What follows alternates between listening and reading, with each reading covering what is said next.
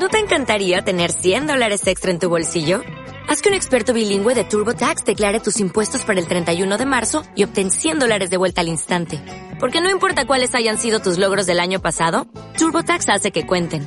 Obtén 100 dólares de vuelta y tus impuestos con 100% de precisión. Solo con Intuit TurboTax. Debes declarar para el 31 de marzo. Crédito solo aplicable al costo de la presentación federal con TurboTax Full Service. Oferta sujeta a cambios o cancelación en cualquier momento.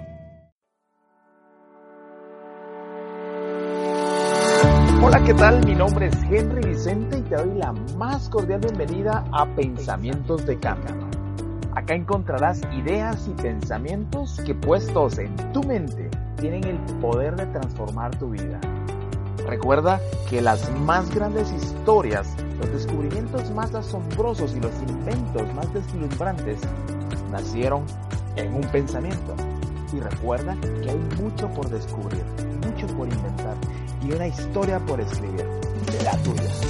Bienvenido.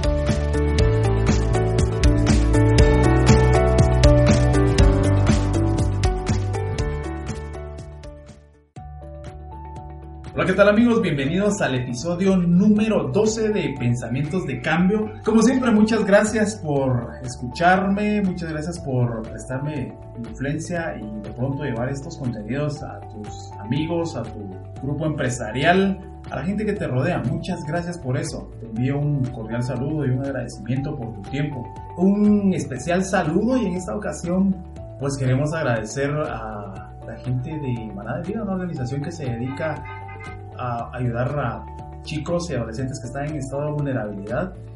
Y justamente como proyecto personal que llevamos a cabo con algunos amigos, venimos uh, de esta región de Guatemala que se llama Escuintla, una región muy calurosa que está cercana al, al mar. Y justamente hace unas horas estuvimos conversando y dándoles una capacitación, una charla a un grupo de chicos que pertenecen precisamente a esta organización. Un saludo a todos ellos, gracias por la oportunidad que nos dan de poder compartir de lo que consideramos es de sumo valor para nosotros y que seguro puede ser de valor para ellos. Pues justamente hace horas estuvimos platicando con ellos, estuvimos platicando acerca de pensamientos, formas de pensamiento, estuvimos hablando acerca de paradigmas y cómo romper los paradigmas, pero tocamos un tema bastante interesante y de eso es lo que vamos a tratar el día de hoy. Hoy vamos a estar conversando acerca de pensamiento disruptivo y para esto pues yo me encuentro gratamente acompañado de mi hermano. ¿Te acuerdas? En uno de los episodios anteriores te conté de una aventura que tuvimos de Chicago, Illinois hacia Guatemala por tierra. Pues justamente hoy estoy con mi hermano Augusto, con quien tuvimos esa travesía hace varios años y pues que ahora tenemos esta nueva travesía, esta nueva aventura de poder llevar pensamientos uh, importantes y relevantes a estos chicos en Maná de Vida. Así que Tito, te doy la más cordial bienvenida a Pensamientos de Cambio. Bienvenido. Muchas gracias. Gracias por la oportunidad. Pues creo que es un buen momento eh, para... Esta mañana le, comentaba a los, a los jóvenes con quien pudimos compartir estos conocimientos, pues que es un, es un buen momento para, para tocar estos temas. Creo yo que estamos viviendo momentos privilegiados al tener todo, todos estos medios, medios nuevos de difusión. Quiero agradecer esta oportunidad de, que me das de estar acá participando en tu podcast. Pues gracias, gracias a vos por hacer el tiempo, uh, por uh, pues prestarnos y regalarnos parte de, de, del conocimiento que, que has atesorado. Yo te conozco muy bien, pero la gente que nos escucha probablemente no. Bueno, más seguro que no. Entonces, contanos un poquito acerca de, de quién es Tito. Bueno, eh, algunos me dicen Tito, algunos me dicen Augusto. Soy, pues, no sé, bueno, aquí nos escuchan de varios lugares, pues soy, soy guatemalteco. Estoy casado, tengo dos hijas. Tengo, pues me gusta mucho el, estos temas de, de desarrollo personal. Eh, de hecho, pues mis estudios eh, superiores eh, son de psicología. Básicamente eso. Bueno, creo, siempre he considerado, en cuanto al emprendimiento, creo que todos somos emprendedores. O sea, por la vida siempre vamos emprendiendo. Entonces, algunos realmente se dedican a, hacer empresas, pero realmente todos llevamos un emprendedor adentro. Pues buenísimo. Gracias de veras por, estar con nosotros el día de hoy. Y bueno, yo sé que vamos a tener un buen tiempo acá platicando acerca de, del pensamiento disruptivo. Creo que justo, creo que justo pensando en el asunto de ser emprendedor y que todos somos emprendedores en la vida. Y el emprender no es más que buscar algo buscar de alguna manera algo que anhelamos y creo que en ese afán de buscar del desarrollo personal y que bien lo decías, te describe como una de las cualidades el asunto de, de buscar el desarrollo personal, de vivir el desarrollo personal y en esta etapa de tu vida transmitir ese desarrollo personal. Creo que así fue como llegaste a encontrar este material del cual estaremos hablando el día de hoy. Sí, hace algunos años tuve la oportunidad de conocer al autor de, de un libro, pues el, libro se llama Disrupt. El autor es Luke Williams. Pues eh, fue un privilegio poder conocerlo. Él tuvo una visita a Guatemala, fue para una universidad eh, de, por acá. Organizaron una de estas charlas TED, TEDx. Él iba a ser uno de los speakers. Eh, me pareció como algo bueno, de esas sincronicidades de, que, te da la vida, donde eh, bueno, de hecho el libro pues no, no, no, no lo vendían, en, no sé si actualmente lo venden por acá, pero igual no, no lo vendían, pero esas sincronicidades que de alguna manera lo pude tener en mis manos justo antes de que él viniera. Entonces cuando, cuando él vino a impartir su charla acá al país, pues yo ya me había leído el libro. Entonces eh, fue, fue maravilloso escucharlo de, del propio autor, saber de qué estaba hablando y, estar en sintonía con, con, lo que él propone en el libro. Entonces, eh, pues fue maravilloso.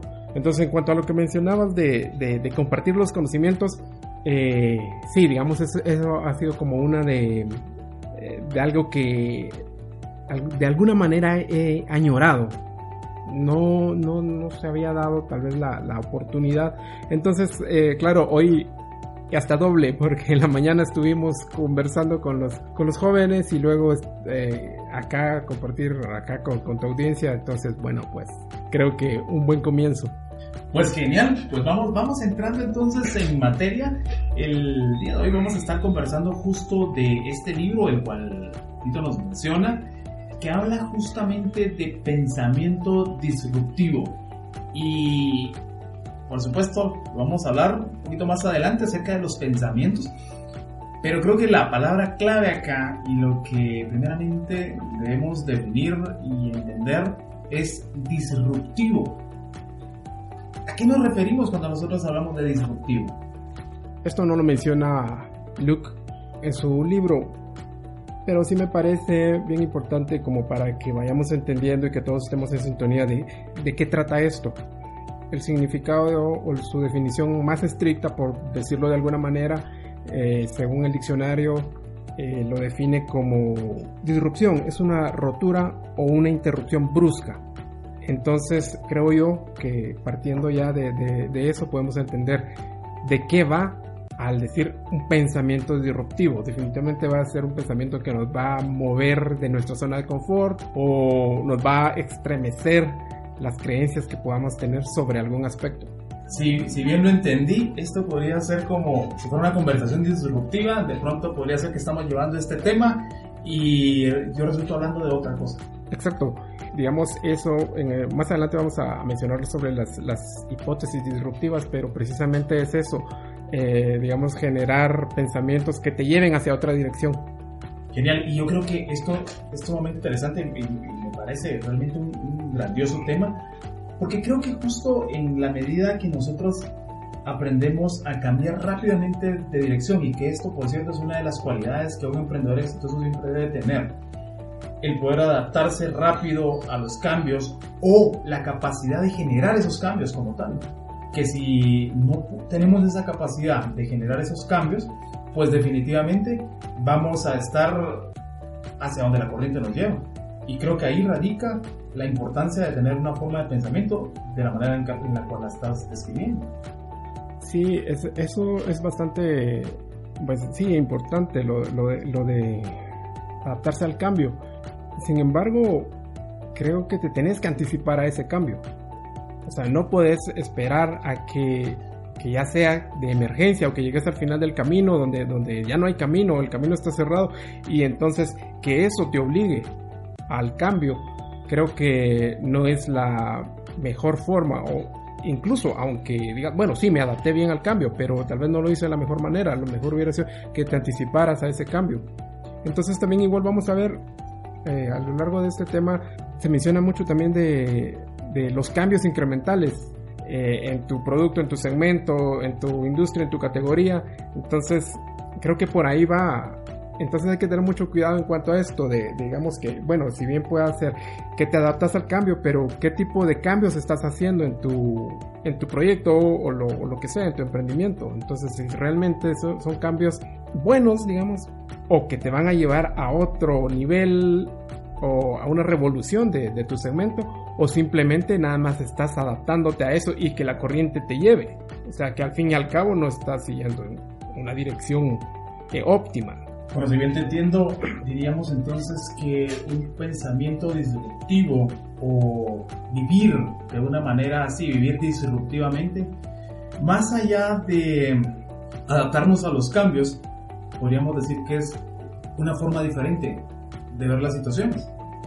Porque obviamente al ver un cambio y al estar frente a un cambio y adaptarnos, estamos siguiendo la corriente de ese cambio y vamos hacia donde el cambio va. Pero el pensamiento disruptivo y el vivir disruptivamente se trata de no precisamente adaptarnos a ese cambio, sino realmente ver si ese cambio es funcional para mi proyecto, para mi vida o para el objetivo que yo quiero alcanzar. Y si no lo es, probablemente no vamos a ir hacia donde la corriente va. Hay una frase que se dice en el emprendimiento y es observe hacia dónde va toda la gente y busque la vía contraria.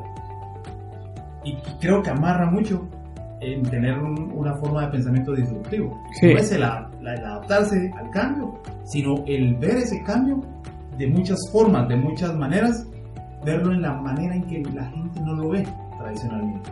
Sí, te lo eh, estoy estoy de acuerdo en eso y te lo por resumirlo de de alguna manera una frase más corta eh, te digo ¿qué voz se hace el cambio? Es muy diferente a decir bueno me adapto al cambio o no decir bueno yo soy el cambio yo voy a generar el cambio. Entonces por eso mencionaba hace un momento en anticipate a ese cambio.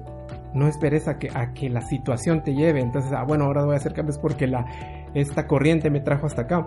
Entonces aquí, por ejemplo, me parece fantástica una, una, una frase que, que Luke Williams cita en, su libro. Es de este líder de esta, esta legendaria banda de hace mucho tiempo, de Jerry García de The Grateful Dead.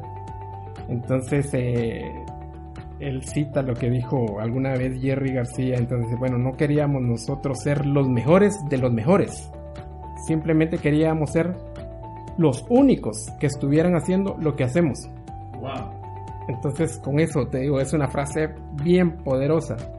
Entonces, ahí creo yo que resume hacia dónde te puede llevar pensar disruptivamente en los últimos dos episodios estuvimos platicando acerca del credo de Peter Diamandis. Uno de sus pensamientos en este credo dice, usted siga las reglas, pero usted sea el creador de las reglas. Y otro de sus pensamientos dice, si usted no puede seguir las reglas, entonces ignore esas reglas. Vuelvo a repetir que me parece sumamente interesante este tema porque lo que se nos dice es que, el, camino o la forma en que nosotros debemos alcanzar nuestros objetivos es esta o la otra. Esta conversación, este tema, esta, esta forma de pensar nos desafía a realmente estar fuera de esa caja donde normalmente estamos acostumbrados a pensar. Cinco etapas para el pensamiento disruptivo. A lo largo de, del texto que que Luke Williams hizo, él, propone cinco etapas para llegar a no solo al pensamiento, sino digamos, él, él, nos traza como un camino para realmente poner en práctica ese pensamiento disruptivo. No, no solo es cómo pensar disruptivamente. No se trata de eso, sino es, bueno, poner en práctica este nuevo pensamiento y de aquí vas a crear una solución que pueda venir y, bueno, y se va a convertir en un cambio total, en, en revolucionar realmente tu segmento, tu categoría, tu industria, tu pues, el producto en lo que estés. Entonces, él nos propone pues eh, estas cinco etapas. Una de ellas es, bueno, elaborar una hipótesis disruptiva. Luego eh, nos habla de definir una oportunidad disruptiva de mercado. Luego, cuando ya tengas eso, el próximo paso sería generar varias ideas disruptivas. El próximo paso es que formes una sola solución disruptiva con las ideas del paso anterior. Entonces es como, bueno, aquí voy a mezclar todo lo, todo lo que propuse el anterior, ahora lo voy a mezclar, pero ya generando una solución. Ya no estamos hablando de ideas, bueno, sino que pongámoslas en práctica si esta es la solución que vamos a, a formar con esto. Y por último, pues como estos temas están enfocados a, a emprendimientos, ¿verdad? Entonces, en la última etapa nos habla de cómo hacer un pitch disruptivo que capte realmente, que logres persuadir a los públicos, bueno, en este caso más es a, posibles inversionistas, ¿verdad? De, tu producto. Entonces, básicamente, pues con estos cinco pasos, si lo seguís y realmente lo pones en práctica, puedes llegar a realmente hacer una revolución. Bueno, me parece sumamente interesante elaborar una hipótesis disruptiva y justo lo interesante radica en eso, es una hipótesis, no simplemente es una coartada, no simplemente es eh, yo creo que, sino es una hipótesis y esto pues me hace pensar, en Guatemala decimos no estamos ah, disparando balas al aire, sino que realmente es algo que de alguna manera lleva cierta certeza. ¿Cómo podríamos generar esa hipótesis disruptiva o en este caso, cómo la define el, autor del libro? Luke Williams cita también a un economista de la Universidad de Stanford, es eh, Paul Romer. Entonces hay una definición que Paul Romer eh, dio sobre, sobre ideas, entonces me, eh, me parece buenísima. Pues este Romer dijo, las ideas son como recetas que usamos para rearreglar cosas y crear más valor y riqueza. Entonces, me parece aquí esto como, bueno, se trata de ideas, se trata de, ideas y, al fin y al cabo, cuando hablamos de hipótesis, en, cualquier investigación sabemos que una hipótesis es, es un supuesto que hacemos y, para eso hacemos la investigación y al final la, podemos definir como eh, es falsa o es verdadera nuestra hipótesis. Entonces en esta etapa inicial por eso hablamos de hipótesis, porque luego si, si te das cuenta en el paso 4, en la etapa 4 ya hablamos de una solución, entonces ya pasamos de, de una simple hipótesis a realmente una solución. Entonces, precisamente por esto, en, en cuanto a, a la etapa 1, hay algo clave, hay un elemento bien clave aquí al, hablar de, esto, hipótesis disruptivas. ¿Cómo llegamos a una hipótesis disruptiva? Dice, bueno, hay algo bastante curioso y loco, que dice, bueno, estar equivocado al inicio para estar en lo correcto al final. Entonces, ya solo eso te dice, bueno, ¿de qué, de qué va esto? entonces, precisamente ahí viene lo, como lo poderoso que tiene pensar disruptivamente. Y a mí me viene algo a la mente, y bueno, la verdad es que es, es interesante esta conversación porque si tomamos en cuenta lo que inicialmente nos comentabas, disruptivo, es algo que cambia drásticamente de dirección, algo que lleva a esta dirección, se frena acá y cambia. Me viene a la mente lo, lo difícil que de pronto pueda ser, pero a la vez la gran oportunidad que puede haber al tener una hipótesis disruptiva que nos lleve por, por lo mismo a una solución disruptiva y a un negocio disruptivo y cómo esto es clave para la innovación. Pero lo difícil que es probablemente en ese inicio, y creo que amarra con esta frase que nos decías hace un momento, estar equivocado al inicio para estar en lo correcto al final. Porque dentro de un shock que pueda causar una disrupción, es difícil tomar conclusiones. Y creo que aquí radica lo difícil de tener un pensamiento disruptivo. Porque no es el flow de lo que la corriente tecnológica está haciendo. No es el flow de lo que de repente las tendencias de mercadeo están haciendo, sino es pensar de una forma diferente. Y cuando esa disrupción se da o ese momento de colapso donde probablemente las industrias ya no van más, debemos tener una intuición tremenda para poder nosotros generar justamente una hipótesis. Y creo que caemos justo en que al inicio probablemente vamos a estar equivocados para posiblemente estar en lo correcto. Sí, luego vuelvo a mencionar lo de los cambios incrementales y precisamente, digamos, eh, en una hipótesis tradicional vas a seguir siempre esa línea de cuál es el siguiente paso con este producto, pero siempre en la línea tradicional.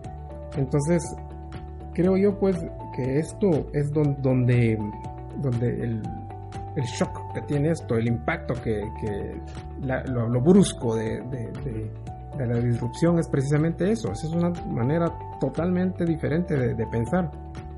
Luego viene la, la, la, pregunta, bueno, pero ¿cómo hacemos? ¿Cómo, cómo, ¿Cómo empezamos con esto? ¿Cómo empezamos a pensar disruptivamente? Entonces, eh, en esta etapa inicial de, crear una hipótesis disruptiva, bueno, empecemos con una pregunta atrevida, preguntándonos, ¿qué pasaría si? Luego dejas espacio en blanco y ahí pones, ¿qué pasaría si? luego ya pones tu producto, tu proyecto, pensando cosas locas o absurdas en esta etapa inicial. Y precisamente ahí es, creo que esto es, es lo, lo rico de esto y lo poderoso. Darte esa posibilidad de pensar totalmente diferente. Escuché varias veces eh, mientras tenías tu conferencia en Maná de Vida el término cambios incrementales. Y nuevamente vuelvo a escuchar ya varias veces el término cambios incrementales. ¿A qué nos referimos con eso? Digamos, hay industrias eh, que esos productos eh, lo que hacen, por ejemplo, lo, vemos en la industria de alimentos.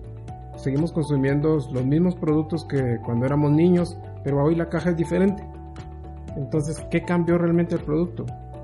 Le incrementaron, o luego los, las presentaciones ahora vienen de más gramos.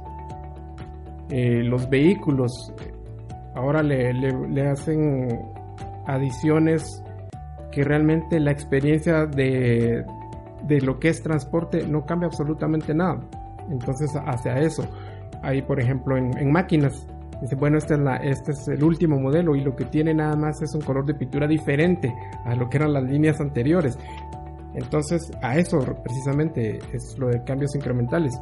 Ahora, en cuanto a incrementales, hay, un riesgo ahí, es un, es un error, digamos, irte por los cambios incrementales es como ir en un camino que se va haciendo más estrecho y cada vez te vas haciendo más estrecho y vas a llegar a un punto en que ya no puedes retorcer más tu producto.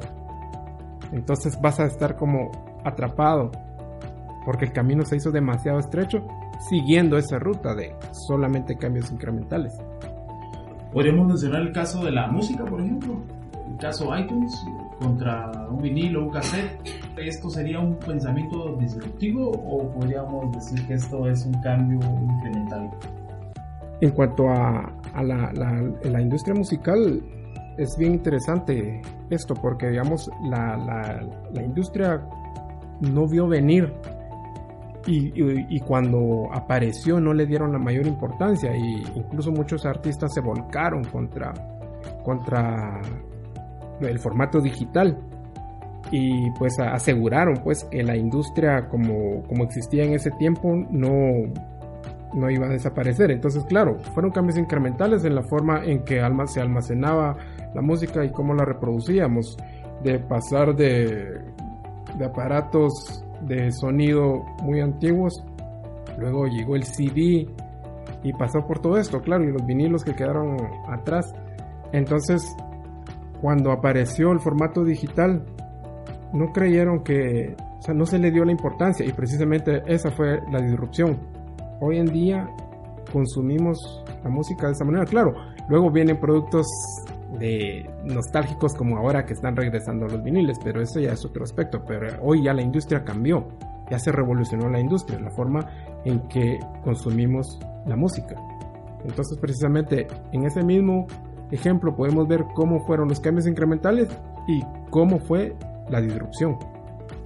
Podríamos decir entonces que en el caso, digamos, de cualquier emprendimiento que, que cualquiera de nuestros escuchas esté llevando a cabo, diríamos, bueno, realmente la pregunta acá sería, yo simplemente estoy agarrando un mismo producto y lo estoy disfrazando de un diferente empaque, o simplemente le estoy agregando un servicio diferente o lo estoy comercializando de una manera diferente, pero no estoy revolucionando la industria del, alimento, por ejemplo, si fuera el alimento, la industria de la educación, si fuera la educación.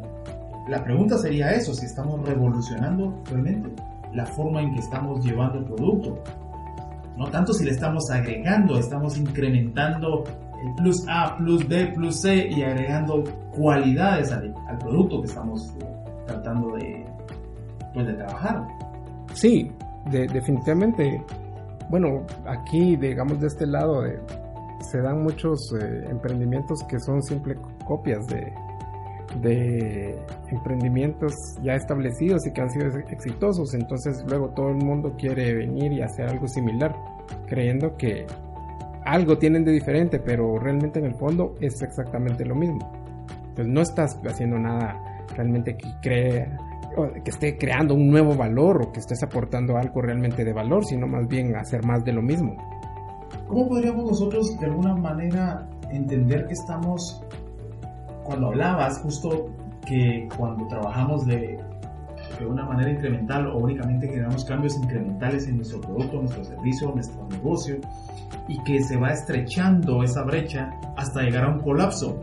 Lo interesante acá sería el hecho de poder anticiparnos a ese colapso y que creo que lo mencionabas también anteriormente. Pero ¿cómo podemos entender cuando una industria está llegando al colapso y que llega ese momento de disrupción? habrán algunas características o cualidades, porque de repente alguien que, que hoy trata de comercializar CDs ya va tarde. Y de repente dice, bueno, fíjese que si de todo modo no se vende. Ya lo sabíamos desde ese tiempo, ya no se vendía. Entonces, hay claves, hay indicadores, porque hace un momento y fuera de micrófonos hablábamos acerca de Kodak, por ejemplo, como Instagram versus Kodak el negocio es lo mismo. ¿Cuál negocio? El negocio es, o el objetivo es, plasmar momentos gratos o ingratos en algunos casos por medio de una fotografía y que hoy no precisamente es física. ¿Cómo podemos nosotros de alguna forma ver esos cambios que se van a estar generando o cómo esa brecha, como bien lo decías hace un momento, se va estrechando? Bueno, en cuanto a eso, yo creo que, digamos, la bueno, todos lo que persiguen es diferenciarse.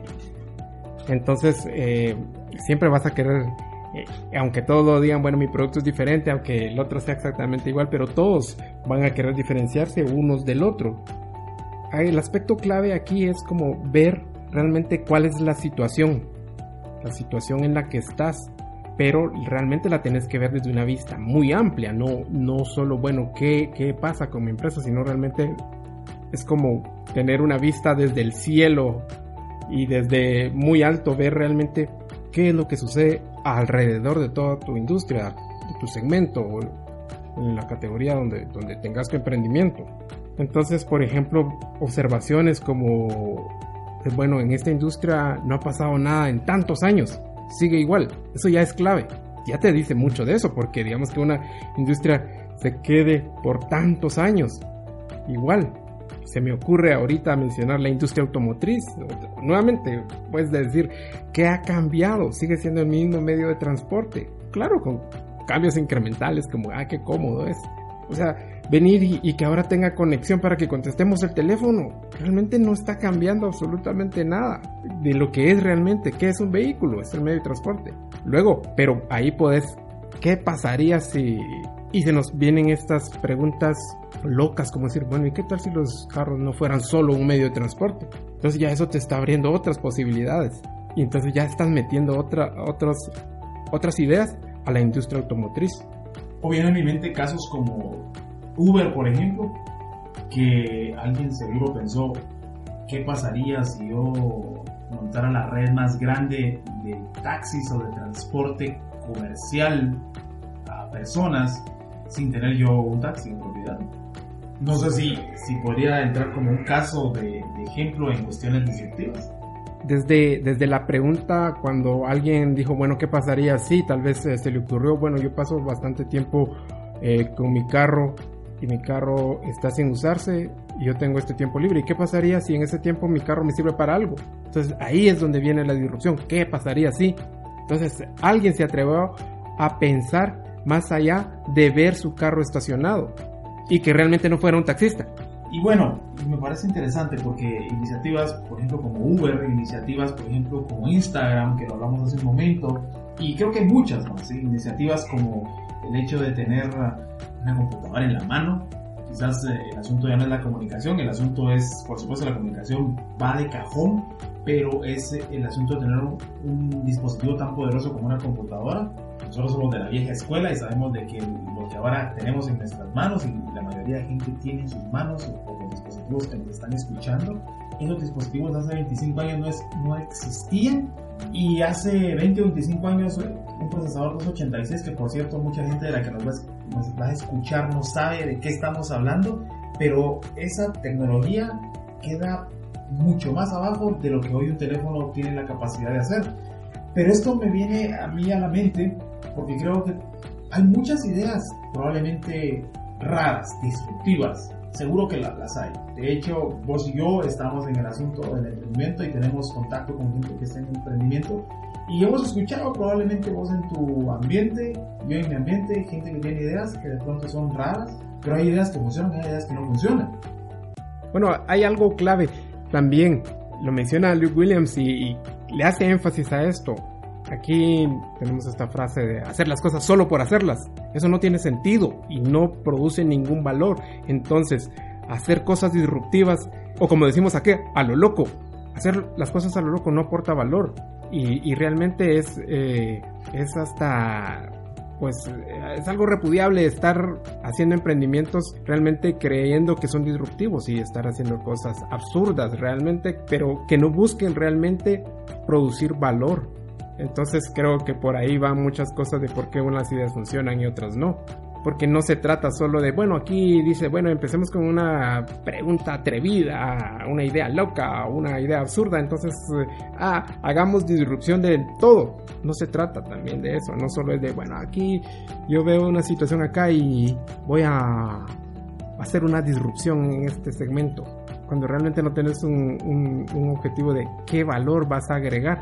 Me parece sumamente interesante el asunto de esto, justamente del valor. Escuchaba por ahí o leía por ahí alguna frase que dice el éxito de, de, tus finanzas o el éxito del flujo de caja que tú vas a generar va a depender y va a estar directamente relacionado a qué tipo de soluciones tú das al mercado. Y creo que amarra muy bien con lo que estás diciendo. Recapitulando, entonces diríamos que la pregunta clave y el inicio de todo esto es ¿qué tal si? Sí, esa es la clave. ¿Qué tal si? Luego determinar qué valor agrega esto a una industria, qué valor agrega esto a las personas, qué valor me agrega a mí, qué valor agrega a mi entorno. Luego observar esa brecha, esa brecha de industria, esa brecha comercial que hay, esa brecha de servicios, cómo está y cómo se está cerrando, cómo se está ampliando o cerrando. Agregaría yo una cuarta característica, ¿qué es lo que está pasando en este mercado?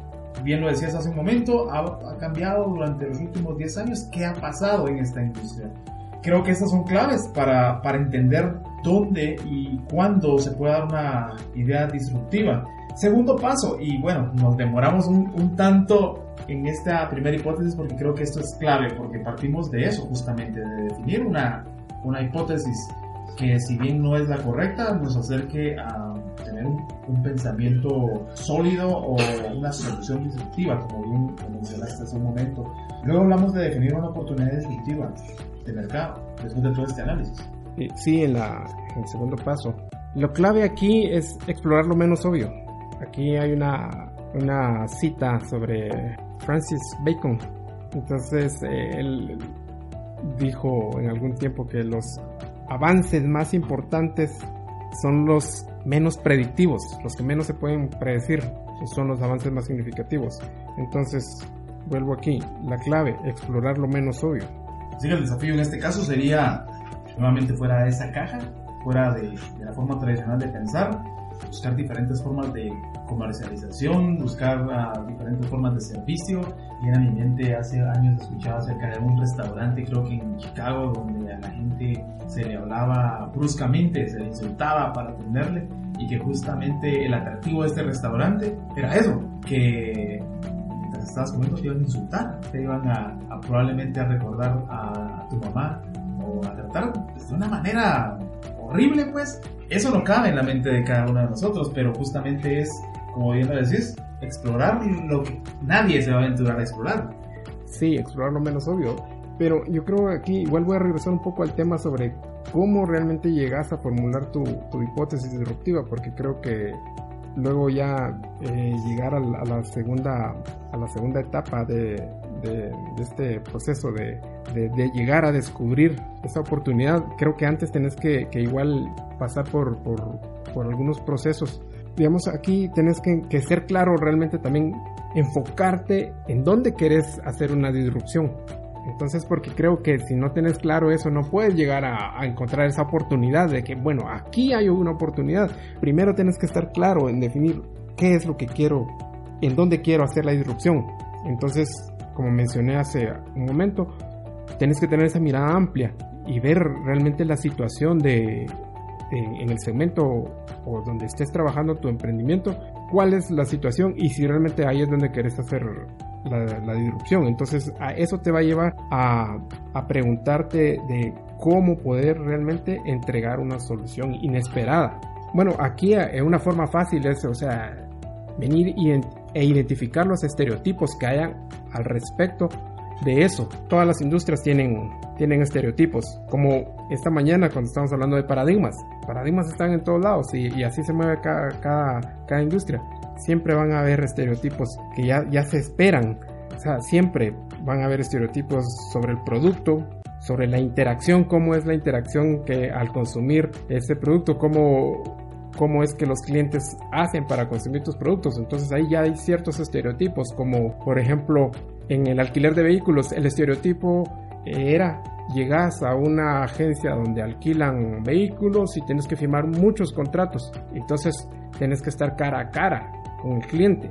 Ese es un estereotipo sobre esa industria. Los precios, eh, hay mucho, muchos estereotipos donde, ah, bueno, esto tiene que ser caro, esto tiene que ser barato. Entonces, esas cosas, identificarlas en tu industria, te van a llevar a realmente ver qué oportunidades hay de hacer una disrupción.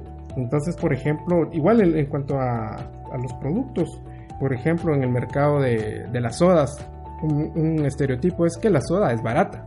O sea, siempre en cualquier parte del mundo, la expectativa es que la soda sea barata. Entonces, esos estereotipos es donde, son claves también a la hora que quieras hacer o implementar un cambio disruptivo. Identificar esos estereotipos sobre el producto, sobre la interacción, sobre los precios, sobre qué podés cambiar de ese producto que, que ya está estereotipado. Por ejemplo, en un producto podríamos decir la, la presentación de cosas que pueden ser o muy escasas y, y caras o cosas que pueden ser gratis. Entonces, hasta esas posibilidades puedes ver qué estereotipos hay sobre, sobre ese producto ya establecidos en la industria y en todas las industrias, pues, o sea, no es de solo con este producto, sino como o los hábitos de consumo. Muchos son estereotipos. Entonces, al, ahí es eso, digamos, cuando tengas identificados todos los estereotipos, ya vas, vas a tener una mejor visión de, de la situación y ahí es donde puedes, bueno, realmente puedes llegar a la segunda etapa, decir, bueno, ¿qué oportunidades hay acá? Y me parece interesante y me viene a la mente el ejemplo de Southwest Airlines, que por cierto es uh, una empresa que se ha mantenido generando ganancias. Y me parece interesante porque ellos tienen una, una forma de servir a su cliente totalmente diferente, cómica, gaseosa hasta, hasta cierto punto y que esa es la característica de ellos. Me parece interesante también, hablando específicamente del servicio tradicional al cual cualquiera de nosotros puede estar acostumbrado en una aerolínea. Viene a mi mente también, y esto lo hemos conversado, seguro vamos a tener un podcast respecto a ese libro específicamente, Tony C.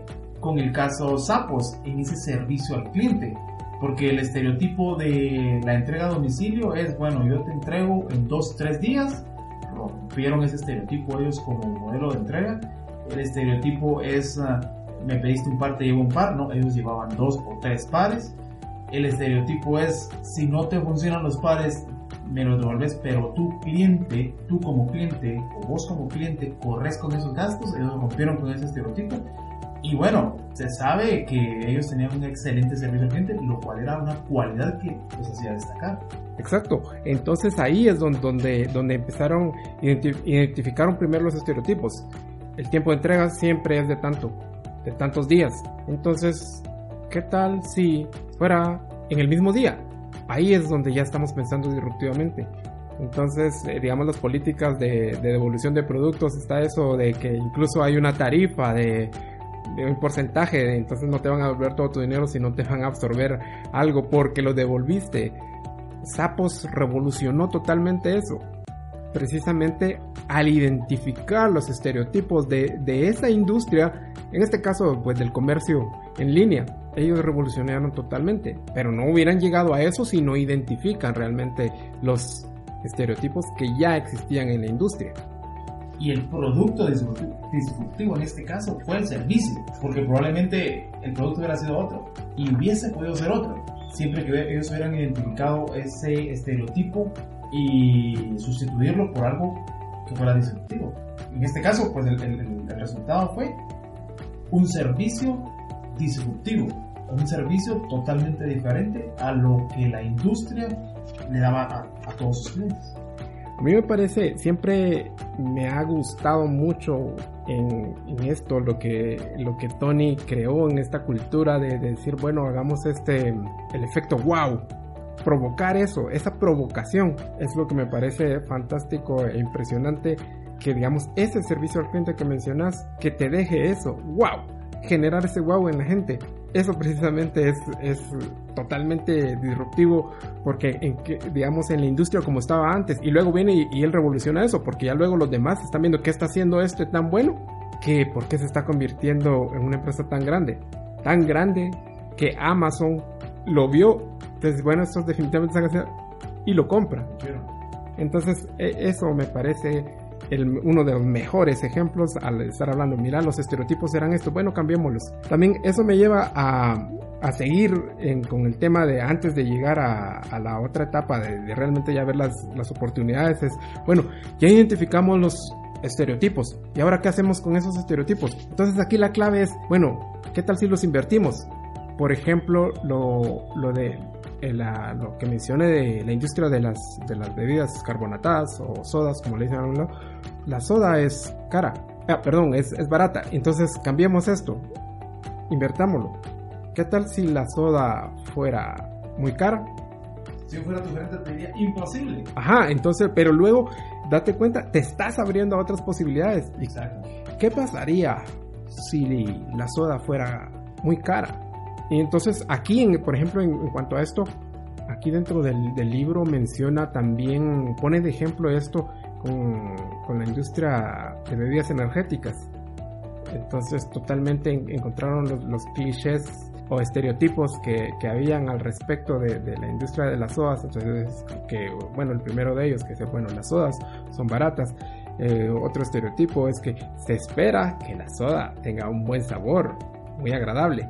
Entonces, ¿qué tal si invertimos eso? La soda ahora es cara y qué tal si no sabe bien, o sea, que tiene un sabor raro y en algunos casos hasta sabe feo, sabe horrible. Y hoy tenemos Red Bull y Red Bull revolucionó toda la industria de bebidas energéticas.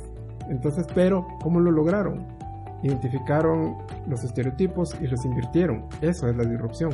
Así que el desafío para la gente que nos escucha, para los amigos de que nos escucha, agarrando tus últimas palabras, es eh, identificar esos estereotipos, votar esos estereotipos, sustituirlos por algo que genere esa, ese efecto wow, como bien, lo decías, ese efecto que definitivamente nuestros ah, clientes o la gente que está a nuestro alrededor quiera estar con nosotros, o ellos mismos traigan a sus amigos y recomienden lo que nosotros estamos haciendo, que genere ese efecto wow. Sí, y en cuanto a eso, creo yo que no hay que perder de vista. Por eso esta definición de, Paul Romer sobre las ideas me parece valiosísima porque cuando él menciona esto de las ideas son como recetas que usamos para rearreglar cosas, para generar valor. Creo yo que ahí es donde no, o sea, ese efecto wow, pero que sea un efecto wow bueno, porque igual le pueden crear ese wow, qué pésimo servicio. Entonces, creo yo que la clave es no perder de vista que lo que tenés que buscar siempre es generar valor. Entonces, que esa solución inesperada que se pretende al poner el pensamiento disruptivo en práctica, que genere valor. Y creo que esto de los estereotipos es bastante interesante porque creo que son como tratar de derribar esos uh, paradigmas industriales, paradigmas sociales, paradigmas culturales de que así se debe vender la soda, así se debe prestar el servicio de renta de videos, así se debe hacer esto, así se debe dar la educación, así se debe dar lo otro, y no precisamente. No creo que, definitivamente esta conversación eh, va enfocada totalmente a eso, en tratar de ver las cosas de una manera diferente. ¿Hay algo más que debamos agregar para poder elaborar de veras una hipótesis uh, fuerte, una hipótesis uh, sólida que nos genere de veras una disrupción que justamente cumpla con todo esto, derribar un paradigma, votar esos estereotipos, agregar valor y todo esto que hemos estado conversando. Sí, sí, quisiera agregar un poco más sobre esto. Eh, Estábamos hablando aquí del ejemplo de la soda, entonces, por ejemplo, eso encontramos los estereotipos que había en la industria de la soda y luego los invertimos. Bueno, ahora la eh, de barata lo pasamos a caro y de buen sabor a sabor raro. Entonces hay otra forma también que puedes hacer con esos estereotipos que encontraste. Entonces, ¿qué puedes negar? Eh, digamos, eh, por ejemplo, le mencionaste lo del alquiler de, de, videos que existía antes. Algunos tal vez ni saben que antes eh, ibas a una tienda y tenías que sacar una membresía, pero tenías que ir personalmente y llenar un contrato. Te tenías que ver ahí y lo chistoso de todo era que hacías todo el proceso de inscripción y de repente cuando ibas a buscar la película que deseabas, no estaba disponible. Solo estaba la caja ahí. Sí, sí, sí, sí, generalmente pasaba eso y luego tenías que... O, luego te llevabas otra, no te daba tiempo de verla y luego cuando te tocaba devolverla tal vez no la habías visto y te ponían un recargo por eso. Y tenías que reversar el cassette porque si no había una multa. Sí, entonces, digamos, alguien vio esos estereotipos que, que habían y entonces, bueno, pues, retorció eso, los estereotipos que habían y dice, bueno, ¿y qué tal si no hubiera papeleo? ¿Qué tal si se pudiera ver cuando uno quiera y que no haya recargos por devolverlos? Entonces, bueno, me imagino que hubieron muchos más, más, eh, más estereotipos que lograron ver. Y hoy tenemos Netflix es otro, es otro ejemplo de, cómo podés venir y agarrar un estereotipo que ya está establecido y que todo es, bueno, así es la industria y dejémoslo así. Entonces, pero podés encontrar ahí y, venir y, negar, ponerte en uno, eh, bueno, aquí está este estereotipo, pide esto, pero ¿qué pasaría si ya no lo pedimos? O este requerimiento que en esta industria así es, ¿qué tal si ya no lo hacemos así? ¿Qué tal si lo obviamos? Entonces, hay, hay un aspecto adicional como qué puedes escalar de los estereotipos que encontraste, decir, bueno, qué puedes escalar de, ese producto. Son como buenas, eh, como buenos eh, ejercicios para, para que te lleven a encontrar realmente esa oportunidad. Por ejemplo, qué es abundante que debería de ser caro. Perdón, es, eh, qué es abundante que debería de ser escaso o qué es caro que debería de ser gratis. Entonces ahí puedes ver cómo puedes cambiar eh, el aspecto de, escalar de un extremo a otro. Tu producto de, grande a pequeño, eh, que tenga muchas cosas, por ejemplo, las videocámaras. Antes tenían muchísimos botones, muchísimos y eran cámaras grandísimas. Y luego a lo largo de, de los años hemos visto cámaras muy prácticas que traen un botón de encendido y y uno de apagado. iPhone, una revolución con los botones y decir Steve Jobs, yo no quiero botón. Exacto, entonces ahí es donde a eso me refiero. ¿Qué puedes escalar del producto? Este tiene muchos botones. Pensemos disruptivamente. ¿Y qué tal si no tuviera botones? Y ahorita que mencionabas el asunto de eh, que hay mucho y debe ser caro, recuerdo que por el emprendimiento que manejamos con emprendimiento, pues viajo a México frecuentemente y me gusta siempre visitar el Museo de Diseño Mumedi. Y justo en el Museo de Diseño en México estaba viendo hace un tiempo unas piedras y la piedra se llama The Pet, The Pet Stone. Y la Pet Stone es una piedra, una piedra, pero es tu mascota. Entonces dicen, no le tienes que dar de comer, no tienes que preocuparte por comprar la comida de la mascota, simplemente la tienes que atender, no la tienes que bañar. Si quieres uh, salir de vacaciones, no tienes que llevártela. Si la quieres llevarte, la puedes llevar, pero no necesariamente. Y está justamente en el Museo de Diseño.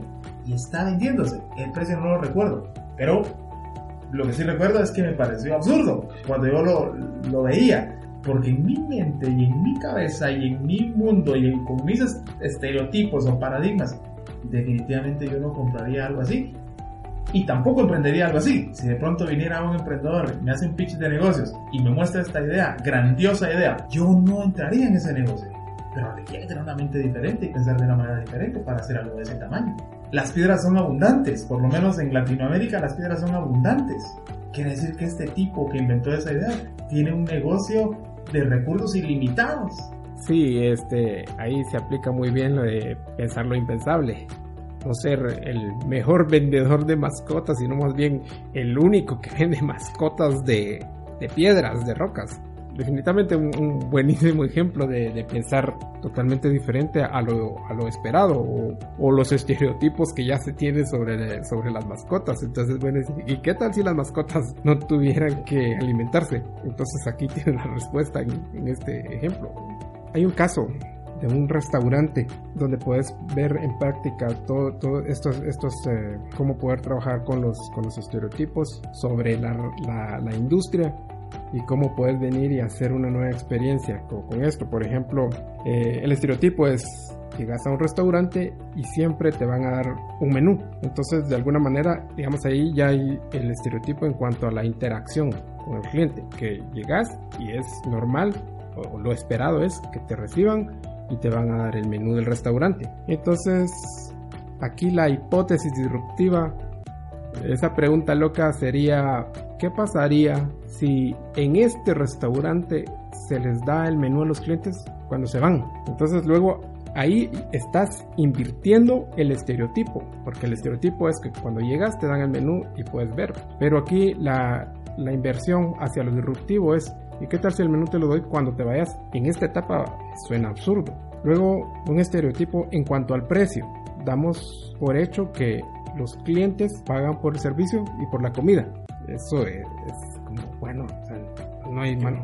tendría y entonces luego aquí, en cuanto a, a, lo que mencioné antes de qué hacemos con esos estereotipos, podemos invertirlos como vimos en el anterior.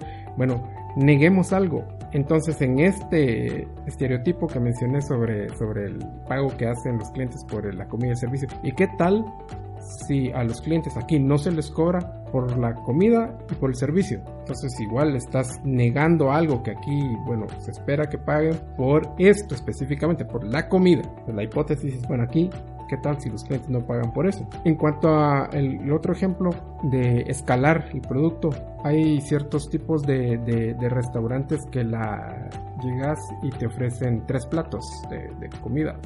Precisamente por eso estás pagando, por tener eh, la experiencia de, de degustar de, los tres platos. Entonces, en cuanto que ese, ese cliché, bueno, en este aquí se sirven tres platos. Este es el estereotipo. Entonces, eh, ¿cómo podemos escalar este estereotipo? ¿Qué tal si en este restaurante se sirven 30 platos? Si te das cuenta, son, ideas absurdas que esto es imposible. No, no, no, no te hace sentido. Pues resulta que hay alguien que hizo eso en un restaurante este restaurante, el Bully, hizo precisamente esto con los estereotipos que, se, que hay sobre un restaurante y los cambió totalmente a un, producto totalmente disruptivo. Pues este mm, restaurante, de, bueno, creo que ya no existe como tal. El Bully sí existe como fundación, pero el, restaurante creo que ya no brinda servicio. Pero solo, solo lo abrían, no estaba abierto todo el año solo era una época del año donde estaba abierto, entonces eh, tenías que hacer una reservación para poder llegar porque era, era tanto el éxito que, que tenías que, que, pedir una reserva mucho tiempo antes para, para poder tener esa, esa experiencia. Solo, solo la abrían de abril a septiembre.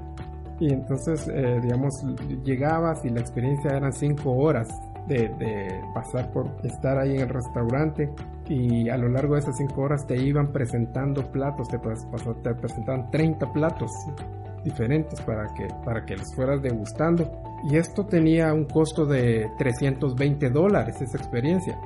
Al final, cuando terminaba tu experiencia de las 5 horas que pasabas en el restaurante, cuando te ibas, te daban un menú con toda la explicación de todo lo que habías consumido. Entonces, si te das cuenta, todo lo que, lo que nos pareció absurdo hace un momento, luego viene alguien y lo logra. Y, y realmente aquí no estabas pagando la comida en sí, estabas pagando tener esa experiencia. Eso es algo fuera de, de, lo tradicional. Entonces, eso es precisamente lo que pagabas. Con esto podemos ver bien cómo el identificar los estereotipos y luego puedes jugar con esto, qué se puede negar de esto, qué puedes invertir, qué puedes escalar. Qué interesante. Y creo que, que justo con todo esto que hemos estado conversando, eh, las siguientes cinco etapas de este pensamiento disruptivo se contestan solas porque hemos estado hablando justo acerca de cómo definir la oportunidad disruptiva del mercado y es esto, identificar estereotipos, de pronto pensar de una manera diferente, qué tal si eh, generar esas varias ideas disruptivas que justo creo que hemos también estado conversando de alguna manera con estos ejemplos que nos estás uh, platicando, cómo formar una solución disruptiva. En este caso no es alimento, el que nos mencionabas hace un rato no es alimento, es una experiencia culinaria y por supuesto cómo hacer ese pitch de negocios, esa propuesta que llegó de tal manera que la gente la compró, que la gente la tomó y la gente se, hizo cliente y se hizo parte de ese servicio y tomó ese servicio. Sí, por eso por eso me, me enfoqué en, esta en la etapa inicial luego cuando estábamos hablando de la otra etapa dije, bueno voy a retomar esta porque se me parece que precisamente en, en esta etapa inicial es, es, donde está la riqueza de todo esto entonces ya las otras se, se, se van a dar eh, si, tenés si tenés resuelto bien esto y tenés claro, eh, hiciste realmente tu tarea en esto, lo demás lo vas a poder llevar. Entonces creo yo que siempre la clave está precisamente en esto, o sea, cómo realmente llegar y, elaborar esas hipótesis. Por eso es que, regresé nuevamente y, y realmente todo lo que hemos estado hablando es, precisamente en esto. Estamos en esta, en, esta etapa de, de, proponer las hipótesis. Porque si, si, no, si no resolvemos esta etapa, no vamos a poder generar ideas, generar soluciones concretas. Claro, no vas a llegar a, a, un pitch si no tienes claro esto. Totalmente. Cuando yo te escuchaba hablar, venía a mi mente algo, esto es algo contracultural, mi disrupción es contracultura, esa era una de las cuestiones que, yo tenía por acá. Mi pensamiento es que no precisamente, que algunas veces probablemente la disrupción sí es contracultural, pero creo que a veces también la cultura favorece a que se den estos pensamientos disruptivos. Mi idea y conclusión personal es que disrupción no es contracultura. Puede ser que la contracultura le ayude a la disrupción ¿Cuál sería tu opinión? Sí, yo, no lo veo eh, tampoco como algo contracultural. Puede ser a veces, creo yo también, pero no precisamente, no es la regla, porque se trata justamente de pensar de una manera diferente y que muchas veces la contracultura es eso, aunque la contracultura va en contra de todo lo establecido. Entonces, por eso digo, quizás a veces se da como una, una cuestión contracultural, pero muchas veces también es a favor de, de la cultura nos. Me parece a mí que mm, contracultura también a veces se toma muy a la ligera de ir contra la corriente o como dijiste contra todo lo establecido entonces eh, yo también eh, tengo la misma perspectiva que pensamiento disruptivo no es contracultura. Aunque claro en alguien podrá tener una perspectiva y podrá tener desde su punto de vista todos los argumentos que según él eh, califican para llamarse contracultura pero creo yo que, que no, no, no le hace ponerle esa etiqueta, no, no lo convierte en un sinónimo de...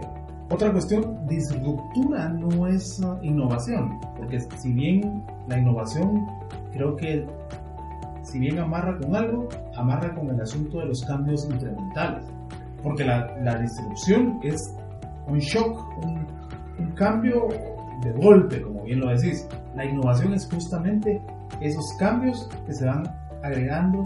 Esto se le agregó el color, se le agrega una aplicación al teléfono, se le agrega un hands-free al carro, se le agrega tal cosa, tal otra cosa. Creo que eso es la innovación.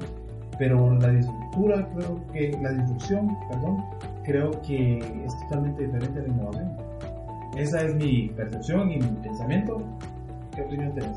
Yo lo veo que para que sea innovador, si es verdaderamente innovador, tiene que ser disruptivo. ¿Cómo puede ser innovador si es más de lo mismo? Pero que justamente a veces eso se tilda como innovación. No es una verdadera innovación, pero se vende como una innovación, aunque definitivamente no lo es. Yo comparto tu pensamiento.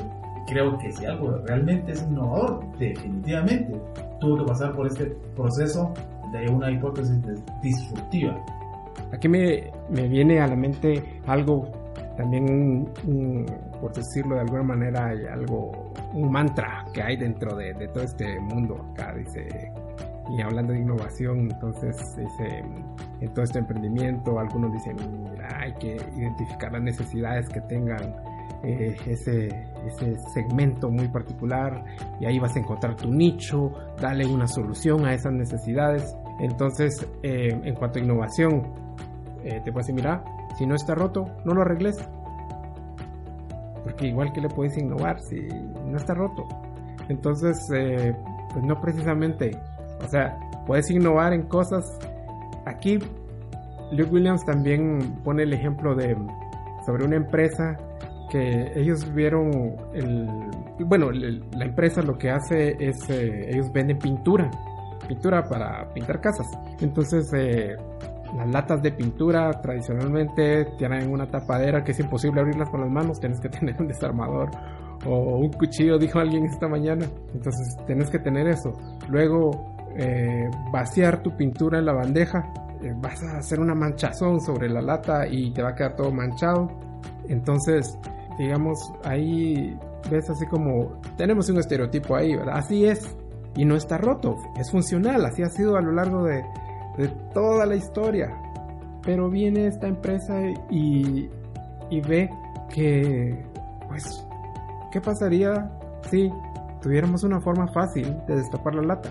Entonces vienen y con el equipo de diseño y, todo, y, transformaron su empaque y le pusieron una lata abre fácil que era de rosca. Y luego al destaparla tenía, tenía una... Pues la lata tenía como una especie de embudo para que cuando la, la vaciaras no ibas a hacer esa manchazón.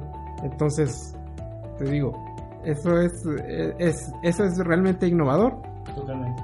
Claro, es disruptivo pensaron lo impensable. Entonces yo así veo, o sea, la innovación realmente tendría que ser disruptiva, porque de lo contrario no es innovador. Entonces podrás decir, mira, eso es más de lo mismo. No, es más de lo mismo. Mira aquí la forma, el valor que te está dando. No sé, si no tienes un desarmador a la mano para destapar tu lata de pintura, no la vas a poder abrir.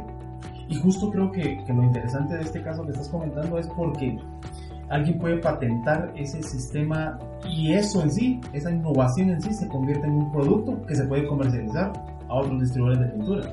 No es más de lo mismo. Sí, o sea, en cuanto a cómo se despacha la pintura, cómo la, entonces, eh, cómo la distribuyo acá, si voy a repartir en otros botes, en otras latas, en otros recipientes, o cuando pintas con bandeja, cómo y aprovechar, porque digamos cuánta pintura se pierde solo por el hecho de que queda manchado el bote. Exacto, y, es que creo que eso es lo interesante, porque realmente un más de lo mismo podría ser, bueno, ahora pongámosle la etiqueta diferente, pero la etiqueta si es igual no te la va a comprar otra empresa, pero eso sí, seguro te lo pueden comprar porque es una innovación realmente a la industria de la pintura. Claro, es una innovación, pero digamos desde, desde, desde otro lado te pueden decir, ahora innovamos, ahora trae una herramienta abre fácil y que venga pegada justo con, con, la lata de pintura y entonces traiga algún artefacto metálico con el que puedas hacer una palanca y destaparlo y eso lo llama innovación. Entonces por eso te digo, la innovación si es disruptiva, si es innovación, de lo contrario es más de lo mismo. Totalmente. Creo que ha sido un tiempo sumamente enriquecedor. Desafortunadamente el tiempo cuando estamos hablando de este tipo de temas como que no está a nuestro favor, pero realmente ha sido un tiempo sumamente enriquecedor amigo y amiga que nos escuchas, yo espero que este tiempo haya sido igual de enriquecedor como lo fue para mí. Tito, conclusiones finales, recomendaciones finales para la gente que nos escucha. Más que recomendaciones, regreso a la definición de Paul Romer sobre las ideas. Pues las ideas son como recetas que usamos para arreglar cosas, para generar valor y riqueza es la palabra que nos había agregado para terminar de definir y riqueza. Entonces, más que conclusión, te dejo, pues a la audiencia les dejo esta inquietud. ¿Cuál va a ser tu receta? Definitivamente una, una gran conversación. El desafío es cuál va a ser tu receta. ¿Cuál es tu receta personal de éxito? ¿Cuál es tu receta personal de satisfacción personal? ¿Cuál es esa receta que el mundo está esperando a degustar? Como siempre yo te pido de favor que compartas este contenido en tus redes sociales, que nos dejes un comentario. Recuerda que ahora estamos en la plataforma de iBox o iBox, estamos en iTunes, estamos en Spreaker, en Podomatic y en Tuning Radio. Ahí nos puedes escuchar y buscarnos en todas estas plataformas como Pensamientos de Cambio. Este ha sido el episodio número 12 y te espero en el siguiente episodio. Hasta la próxima.